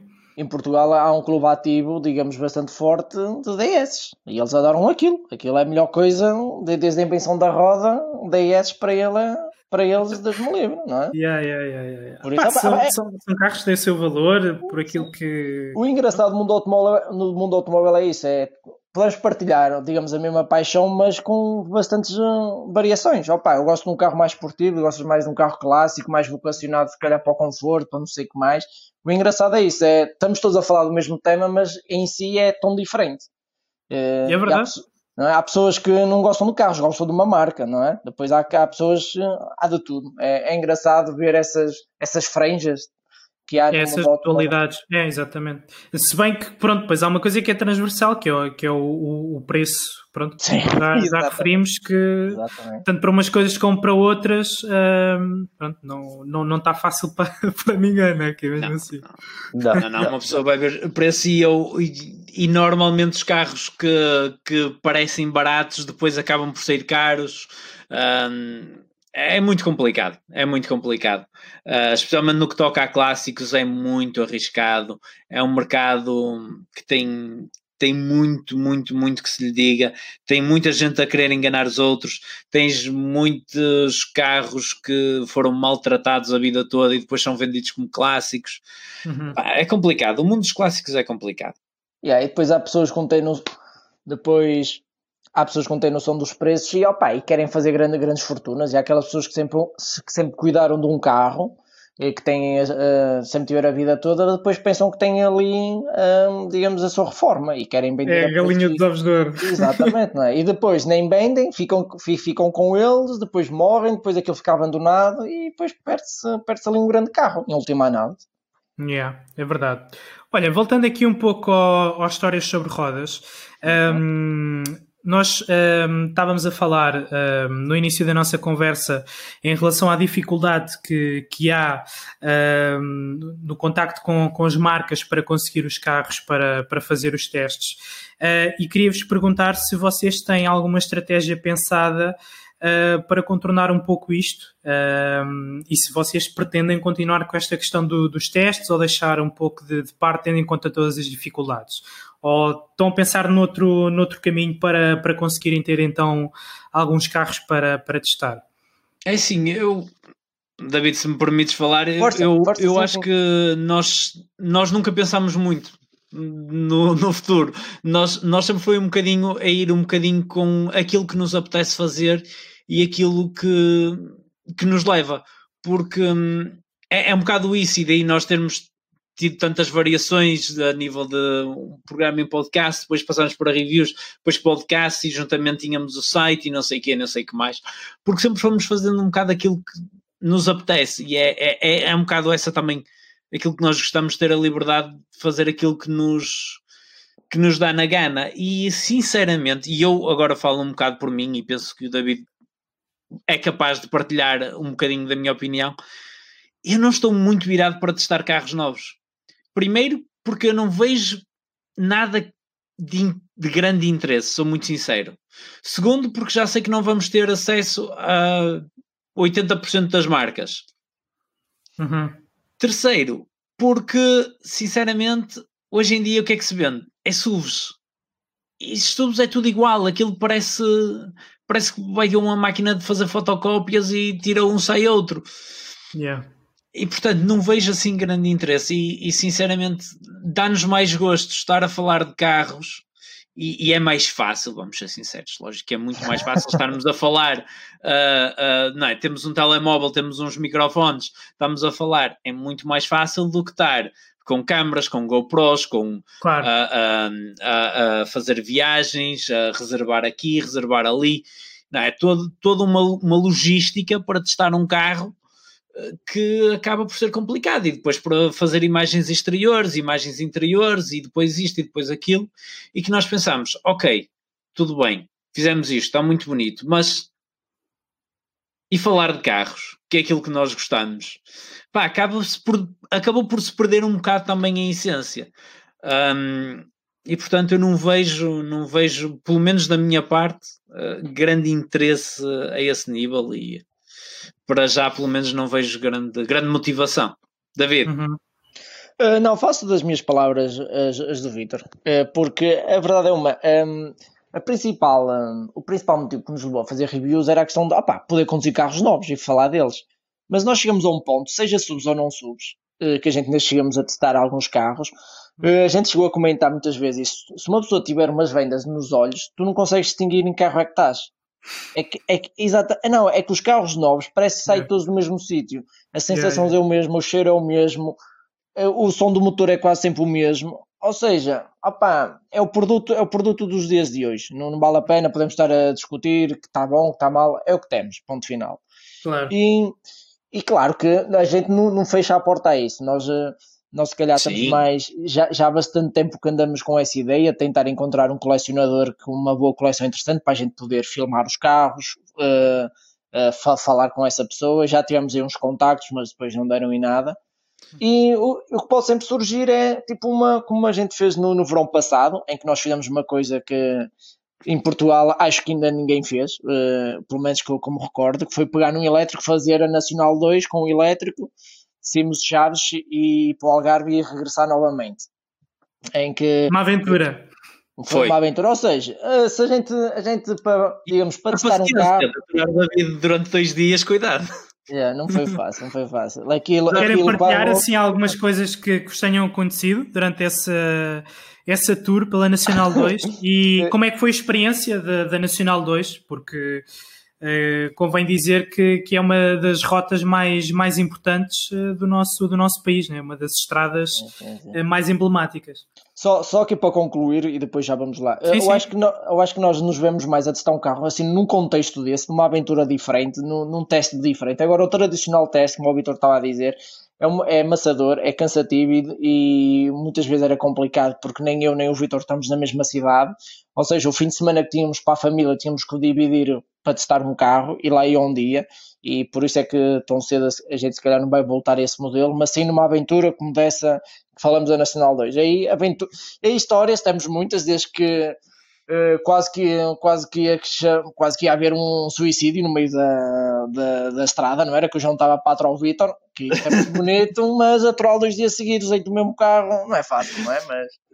Um, mas conhecemos é o Paco Bandeira, essa, essa história é incrível. Sem Posso querer. A yeah. sério? Sem yeah, querer, aleatória completamente aleatório, marcámos uma, da, uma das primeiros sítios que nos apareceu no Booking e era, e, e, era a Quinta do, do Paco. Nós até pensávamos que era um erro, que seria Quinta do Passo ou qualquer yeah. coisa. Chegámos lá, era mesmo a Quinta do Paco Bandeira. Nós íamos Eu... no caminho a gozar. É pá, já viste que nos calhava a Quinta do Paco Bandeira, ainda levávamos na boca ou qualquer coisa. yeah. uh, e ele assim, também ia meter com brincadeiras. Yeah. E chegámos lá e era. E, e era mesmo. Yeah, yeah, Uma conversa fantástica com ele sobre teorias da conspiração. E, era, era. E logo. Esquece. Opa, incrível, incrível. Um, uh, uh, opa, muitas histórias, muitas histórias. A história das Dundaps. Exato, meu. Apanhamos uns. De, opa, três, três, três, três, três tipos de Zundaps que também fizeram a Nacional 2. Oh, mas havia lá um gajo que, que embrulhava qualquer um. O gajo andar numa Zundap, ela devia estar toda turbinada ele ali a dar, a dar alto pau. Opa, mas é, é, curioso. E o melhor disso foi mesmo pôr em teste que nós, tanto eu como o Vitor, relativamente a essa história dos elétricos, sempre tivemos bastantes reservas. Ainda continuamos a ter. E mais, mais do que estávamos a mandar poças pescada para o ar, como toda a gente gosta de mandar poças pescadas disto e daquilo, foi meter claro. ao teste. Mas, massa, exatamente. exatamente. Opa, vamos realmente ver se, se, é, se isto é tão maravilhoso como se diz ou, ou não, ou, ou se isto não tem futuro nenhum. E realmente, opa, fizemos uma coisa que nunca se tinha feito e, e foi, foi e, curioso. Yeah. E foi e, outro e mais.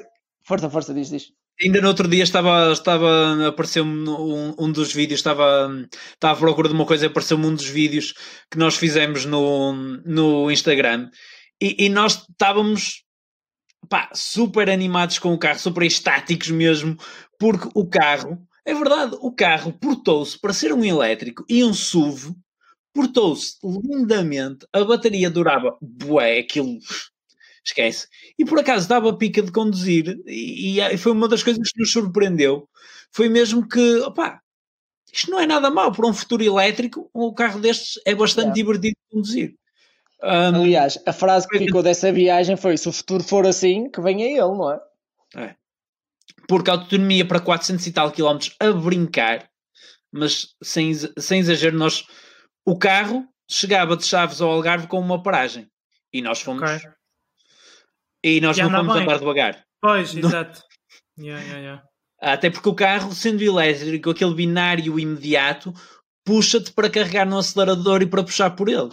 E, um, e, e, por acaso foi, foi uma surpresa interessante, foi mesmo como o carro se portou, porque conseguiu ser um carro interessante de conduzir, e eu nunca mais me esqueço, isto ainda não foi na Nacional 2, mas eu fui, eu peguei no carro uh, no Porto, fui, eu trabalhava em Coimbra, e quando cheguei aqui acima fui, fui ter com, com o David onde ele estava a trabalhar e disse, vamos dar uma volta. Ele ficou com dores no estômago daquelas acelerações, eu não estou a brincar. Pusemos o carro em modo sport, ele uhum. ficou com o estômago avariado. Yeah, yeah, yeah. Sério. Pois, porque lá está, a questão do, da eletrificação é, é o binário instantâneo, né? Isso, é, isso nota-se. E estamos a falar de um carro com 200 cavalos, quer dizer, qualquer carro com, com 200 cavalos vai ser minimamente interessante. Sim, sim, sim, sim, sim, claro. E em relação um, à, à Nacional 2, propriamente dita, uh, houve alguma parte que, que vocês tenham gostado mais? Uh, que vos tenha até dado algum prazer de, de condução. Obviamente estamos aqui a falar do, pronto, de um carro elétrico com 200 claro. cavalos, algumas limitações, obviamente, não era nenhum super desportivo, mas conseguiram gozar bastante alguma parte da. uh, bastante. Bastante, bastante, bastante. Eu, uma, para mim, a parte que mais me surpreendeu foi o Baixo Alentejo. Okay. Opa, eu por acaso já não ia ao Algarve já há muitos anos e as últimas vezes tinha ido é sempre pela autoestrada.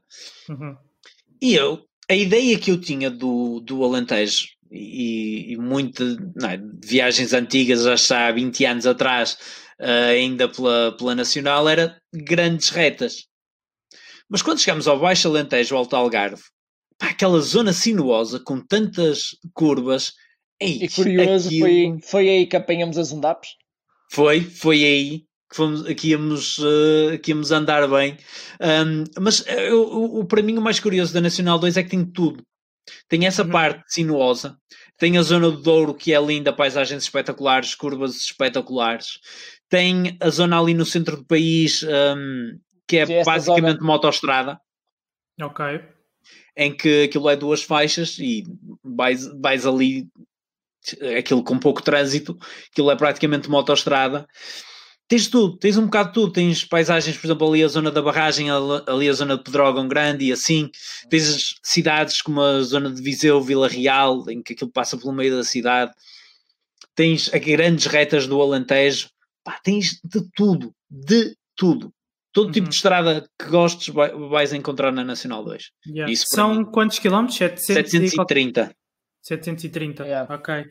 E não, mas é o que o Vitor está a dizer, é curioso. Também o ali, o que me ficou na memória foi acho que antes chegámos a Pedrógão, ali no, numa serras, ou meu, já não sei precisar, mas também que era curva contra curva, em que o carro. Ah, sim.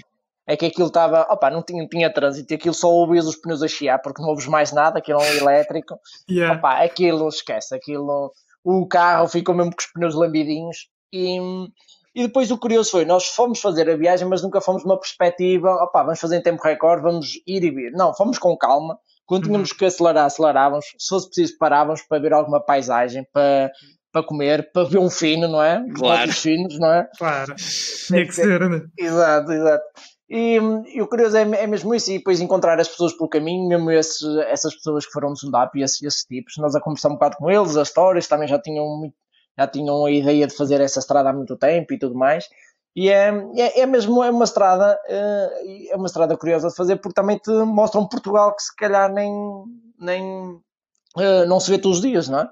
E é aquelas paisagens eh, mesmo fantásticas e completamente desertas, em que não se vê lá pessoas, não é? Uhum. Em que o pessoal é só litoral, litoral. É. Mesmo as cores, começas no verde cá em cima e à medida que vai ficando mais castanho para, para, para o sul do país, mesmo a mudança de cores e tudo, não, é? fantástico, os cenários espetacular. É uma viagem Acho que é uma coisa que vale a pena. É uma vale a pena. Agora, quem sabe, com, uh, com, outro, com, outro, com outro carro, não é? Nós, nós estamos à espera, eu, estou à espera que o Vitor termine de, de, arranjar o seu, o seu Peugeot, porque ficou prometido em vídeo que íamos fazer a Nacional 2 com o Peugeot. É? O problema, o problema é acabar o restauro. O problema pois. é acabar o restauro. Um, mas, mas é. Falta-te muito? Falta, falta muito ainda? Pá, aquilo está várias fases, aquilo está complicado. Aquilo nunca acaba, né? aquilo nunca acaba. Não, mas ele teve alguns problemas de motores que recentemente se veio a descobrir que eram mais elétricos do que do motor propriamente dito, e agora já, já vamos ver se vou ver se começa a pegar nele. Tenho, pelo menos tenho posto a trabalhar todos os sábados ultimamente todos os sábados o carro tem, tem trabalhado uhum. e agora vamos, vamos lá ver. Mas com a parte é pintura e tudo, ainda se calhar ainda vai demorar um bocado. E, um, e, de, e de motor, claro. Até lá temos que, temos, temos que esperar, mas era uma questão interessante fazer, fazer eh, no, no Peugeot.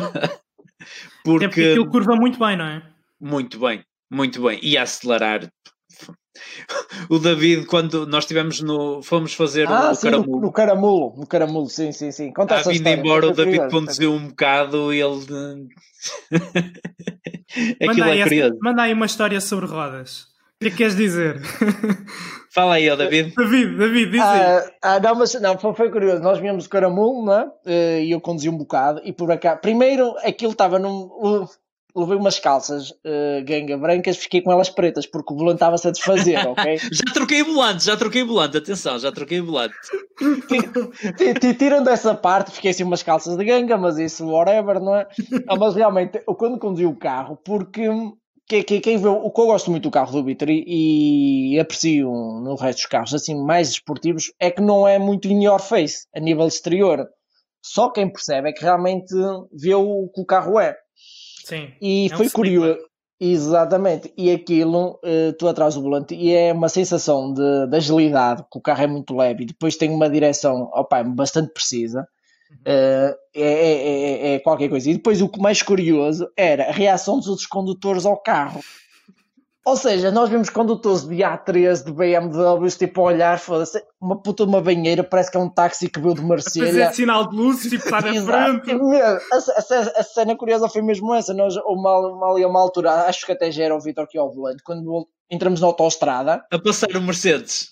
Assim, um Mercedes ou um, ou um Audi, já, já não, já não era, era um Mercedes, era, era o, parece... o gajo ia para aí a 200. Yeah, e, uh, e eu vi-o olhar para o lado, para mim, e olhar para o conta quilómetros. olhar yeah. para mim para o conta quilómetros. Ele, foda-se, como é que o gajo está a passar? Eu vou a 200. E eu ainda ia a 1000 do Redline. Agora, claro, como qualquer Eu ia a 220, e a 220 ainda me faltavam 1000 para o Redline. Yeah. Mas o melhor dessa história é que não chegamos a casa. Por causa de uma fuga do radiador, ficámos em Famalicão, a 20 km de casa. Opa! É, era o que eu ia dizer, como qualquer boa história que envolva um clássico, tem que acabar ele atrás de um, de um reboque, não é? Do reboque, Ficámos a casa, a casa de táxi, no Mercedes. Yeah. De vingança dos Mercedes. Opa. Yeah. Não, Essa é, história. Mas, é, mas é, é interessante, não é? Esses carros que, pronto, pá, quem não conhece uh, não, não, dá, não dá nada por eles, basicamente. Sim, sim, não, sim. E, não são carros que realmente não, não, não, não te dizem: olha, tenho X potência, cuidado comigo, sou levezinho, uh, não tenho tão suporte, portanto isto é só de acelerador. Uh, epá, e pronto, né? e depois levam assim uma surpresa de vez em quando agradável. Não, foi, foi, foi, foi, foi bastante engraçado, por acaso. É, eu, eu, eu, por acaso, eu sempre gostei de carros de carros desses esses chamados opá, os sleeper cars. Um, e, um, e foi quando, quando aquele carro me apareceu, tava, lá está, estava a ver carros na net, é o costume. não há nada a fazer, já estou a ver carros. Há quem, be... há quem beija porno, há quem beija carro, não é? Exato, é, exatamente. Exatamente. Uh, eu estava a ver carros e parece-me aquilo. E eu, ui, e eu não conhecia muito o carro, eu por acaso tinha visto no, um, no Top Gear na altura que eles tinham feito um especial sobre os Peugeots, a descascar nos Peugeot. E, um, e tinha, claro, pá, já tinha ouvido falar do carro e assim, mas não conhecia muito o carro. Então fui ler sobre o carro e, um, e pronto, opa, e lá está. Vi mesmo que era um carro que, que tinha potência, que não parecia e que tinha. E que é aquilo que eu gosto dos Renault 21 Turbo, por exemplo, adoro. Sim as primeiras GT também, da, da mesma altura. Os que os? As primeiras GT. Ah, a primeira. Ih, pois era. Ih, é verdade. Os p Era máquina. Yeah, era yeah. máquina essa primeira. Yeah. Foda-se. Ah, olha, curioso também andamos a ver os preços dos 21 Turbo. Lá está. Opa, desanimei ao fim de 10 minutos. Pois. pois. Não, mas Eu vi é. um o ano passado, branco, um Série 1. Um, Epá, foi pai dos mais baratos que eu vi na altura, estavam a pedir 6 mil euros já. Yeah, Mas agora estão bem mais caros. Pois, pois. Agora já estão mais caros. É yeah. Eu gosto mais do, do, do, primeira série do que do, do segundo, na verdade. Sim, sim, sim, sim. sim. Tem um estilo mais retro, gosto mais. Yeah. Sim, é mais mas, mas há muitos carros desses que, que cuidado, parece que não andam, mas andam muito. Muito, muito. Eu por acaso, eu, eu por acaso sempre, sempre gostei desses, uh, desses carros, opa, acho que tem muito mais presença porque tu pensas assim, ah, isto é um carro que não vale nada. Mas quando, quando conduzes, tu vezes, ui, isto afinal notas que notas que opa, é um carro que dá prazer conduzir e que, e que não parece. Yeah, yeah, yeah, Sem dúvida. E esse, esse motor 1900 160 cavalos, não é? é Era. Yeah, fogo. 160 cavalos no 1900 é, é, é preciso alguma engenharia, não é para qualquer um. Sim, Naque... para mais na, na época Naquela altura, atenção. Pois, exatamente, pois. exatamente. Yeah. Mas diz David, altura... dizer qualquer coisa. Ah, não, não, era só, só eu concluir que é curioso que, que relativamente a esses clássicos, estou a ver que também, uh, também és um bocadinho, tens a mesma ideia que nós, tipo, os, cláss os clássicos daquela época 80 uh, final, e inícios da época 90, que hoje em dia são bastante atrativos porque opa, eram carros com falhas, toda a gente sabe admitir que tinham falhas, mas com bastante personalidade. E vai, vai de encontrar o que estava a dizer há um bocadinho, que hoje em dia os carros parecem são feitos todos no mesmo sítio e nessa, esses não. Esse tu quando estavas atrás de um Peugeot 405 sabias que estavas atrás de um Peugeot 405, quando estavas atrás de um Renault 21 sabias que estavas atrás de um Renault 21. Eram carros com yeah.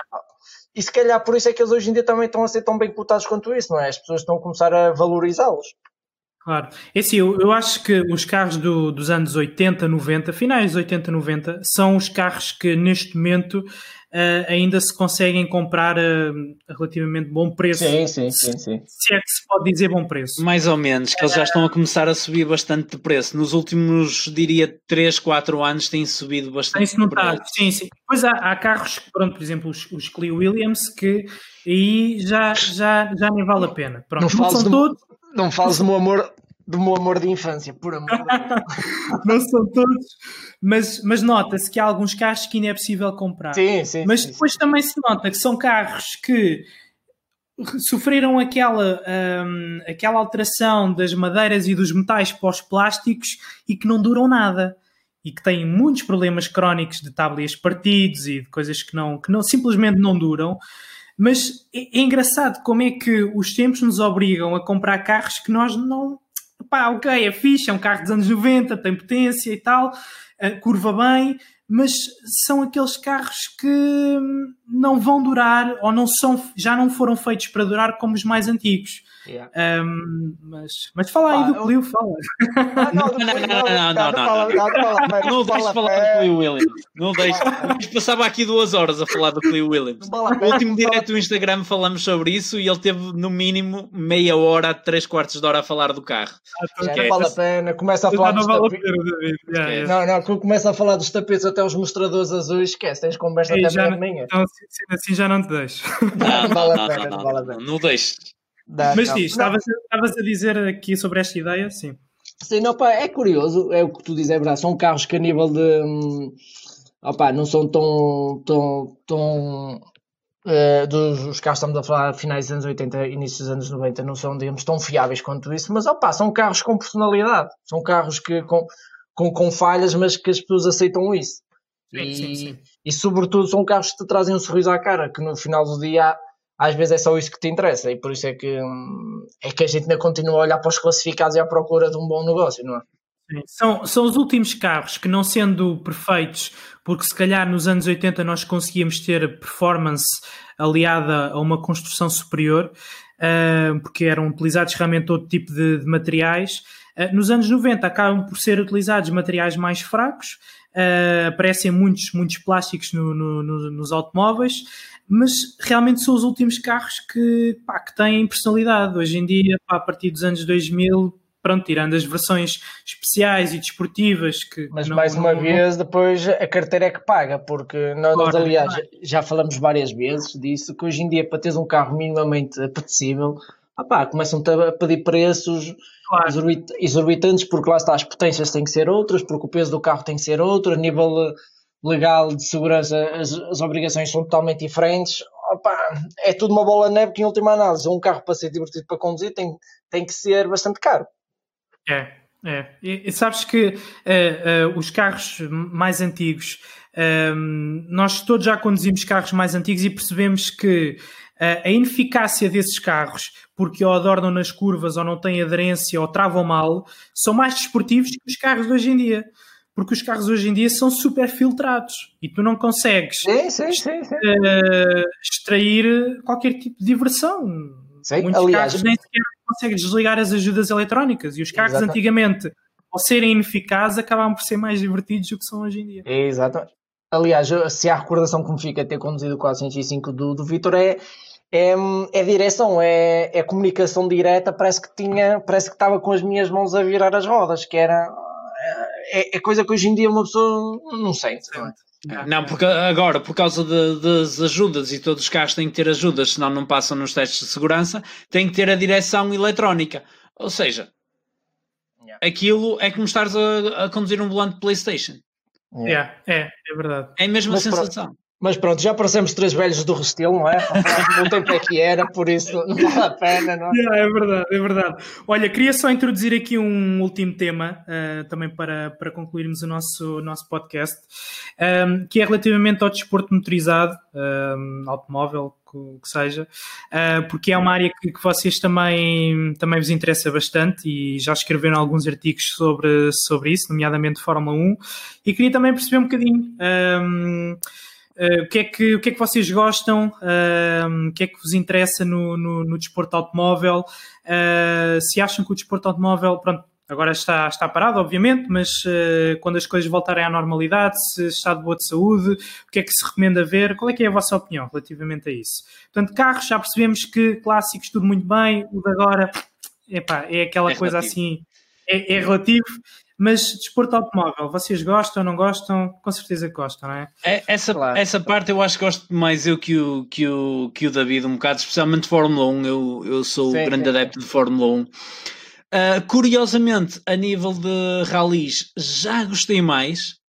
Um, o, que, o que é estranho, porque um, tudo aquilo que eu dizia que faltava nos rallies eles acabaram por trazer, que era mais potência, carros mais interessantes, transmissões em direto.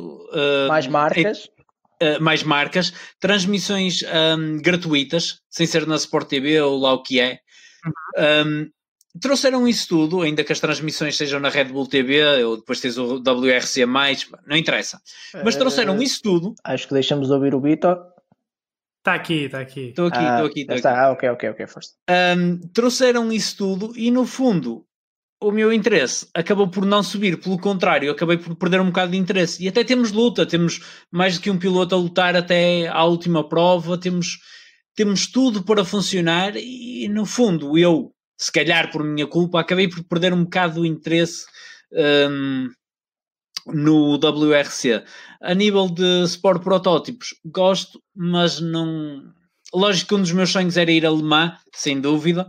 Uh, aquilo deve ser uma coisa fantástica, uma experiência única, mas não tenho acompanhado muito, até porque aquilo é uma andota, vamos ser sinceros, esta história da Toyota estar, ah, estar sozinha lá na frente, aquilo, aquilo é uma andota, e depois temos outras andotas, como é o caso Bem, mas a Aston Martin é uma anedota no geral, de hoje em dia, infelizmente. Uh, yeah. Enfim, tudo, tudo, até aquela incursão no DTM, valha-nos Nossa Senhora. Uh, yeah. Aquilo não se percebe. Mas, mas sim, perdi um bocado no interesse. Ultimamente o meu interesse tem-se focado mais na Fórmula 1. Mas claro, continuo a acompanhar os rallies, continuo a acompanhar uh, o EC, continuo a acompanhar, no geral, muito do desporto automóvel mas acompanhar ao vivo e no louco tenho reduzido bastante. Aliás, eu costumava acompanhar o Campeonato Nacional de Rallys uhum. e ir a pelo menos duas, três provas por ano e ultimamente não o tenho feito. Ok. E tu, David? Opa, é assim, eu Fórmula 1 já fui, já fui bem mais, bem mais fã e mais, bem mais in, in, interessado pela Fórmula 1, desde que saíram as transmissões da famosa RTP1, não é? Depois desliguei-me um Acho bocado. que já fomos, exato, é. É? Opa, eu acho que houve, pelo menos com o público português, houve assim uma grande, uma grande quebra na ligação a partir desse momento. Em relação ao WRC, sempre acompanhei, até muito recentemente. Uh, nas últimas 3, 4 épocas deixei de acompanhar tanto. Uh, o que ainda consigo acompanhar é o MotoGP, não só pelo Miguel Oliveira, mas também uma, uma das minhas grandes paixões é as duas rodas, não é? Tenho uma moto, apesar de, do Vitor não concordar, que isto já tentamos fazer um vídeo, um vídeo já está feito, eu andar de moto e a falar um bocadinho de moto, só que o Vitor é um bocadinho contra isso, não é? Ele ele, ele e duas rodas não se dão bem. Não, não sou contra, não sou contra, atenção. Uh, aliás, quem é que te incentivou a comprar a moto? Mas, bro, quem é que e... disse para comprares essa moto? Não, por acaso foste tu, foste tu. Ah, foste pois. Tu. Exato, exato. Ah, pois. Ah, Uma é já agora? É uma, é uma XSR 700. Uh, não sei se estás a ver uma MT-07, mas a XSR é uma versão Sport clássica. É tipo café. Ah, Ah, sim, sim, com uh, jantes raiadas. Uh, não, não tem, tem jantes raiadas. Não, não, não. Não? Ok, não, não. ok. XSR, okay. mas é... quiser. Diz. Ok, ah, é, mas tem o farol redondo à frente, não é? Exatamente, é, exato, ah, okay, exato, okay, okay, exato. Acho que já estou a ver o que é, sim, sim. sim Exatamente, pronto, e depois tem um, um escapezinho de origem da Krapovic e tal, depois quando fui ver a moto, o gajo ligou, ligou, ligou a moto, pronto, e eu aí decidi logo comprar, não é? E o Vitor, claro, também me ajudou na decisão. Sem o DB e... Killer, não é? Exatamente, claro, não é? Isso não, não somos meninos, não é? Não somos não meninos. Então, exatamente. Uh, e pronto, e, e, sempre acompanhei muito o MotoGP, principalmente na época áurea do Valentino Rossi, uh, sempre acompanhei. Agora, uhum.